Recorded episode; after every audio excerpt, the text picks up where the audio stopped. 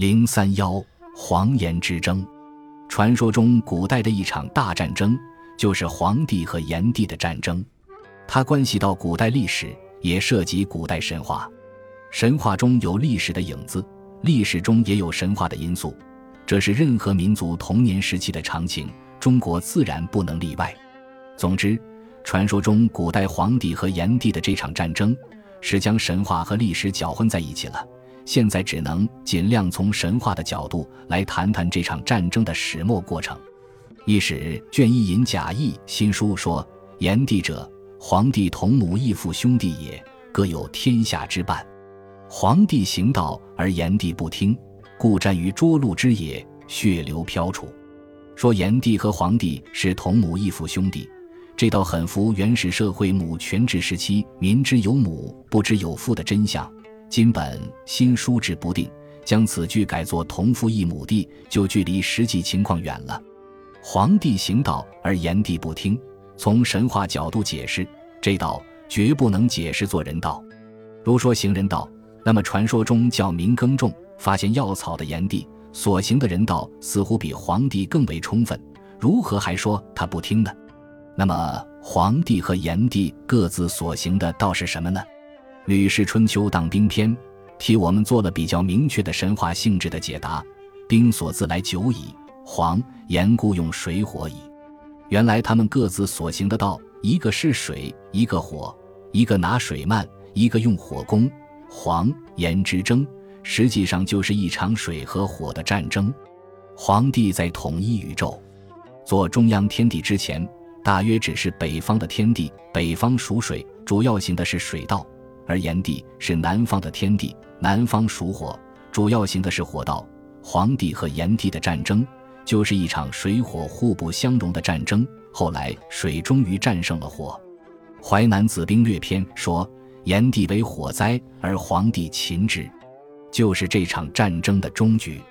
至于战争的实际情况，却没有像古书上所说的象征性的水火之争，水灭了火那样简单。《列子·黄帝篇》说：“黄帝与炎帝战于阪圈之野，率熊、罴、狼、豹、出、虎为前驱，以雕、鹤、鹰、鸢为旗帜，各种凶禽猛兽都被搬上了战场。看来战争的规模是很大的。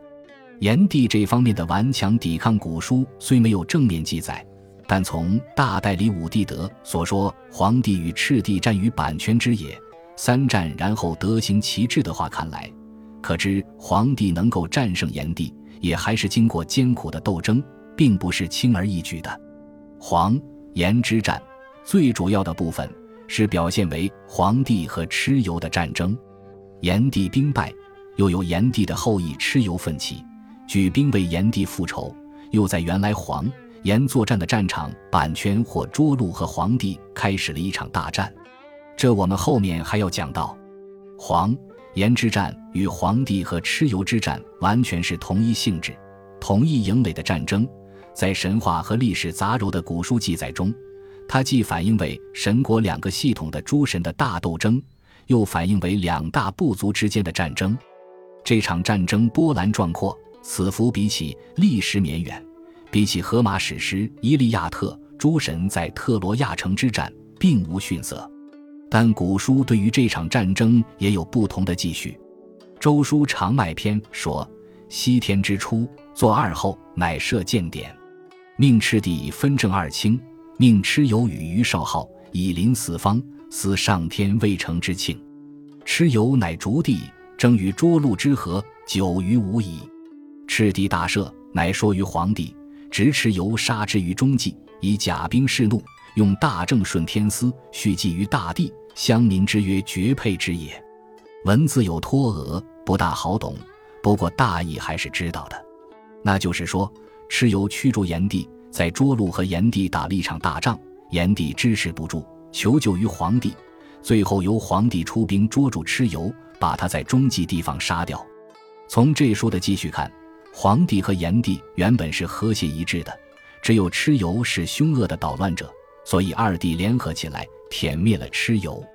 这部书成书的时间虽然较早，但却不能解释后来许多关于黄炎斗争的传说。恐怕也是属于正统历史家的美化之词。所以，我们宁取黄炎斗争的传说，而摒弃黄炎和谐的佳话，因为无论从历史或从神话的角度看，前者都比较符合出民传说的真相。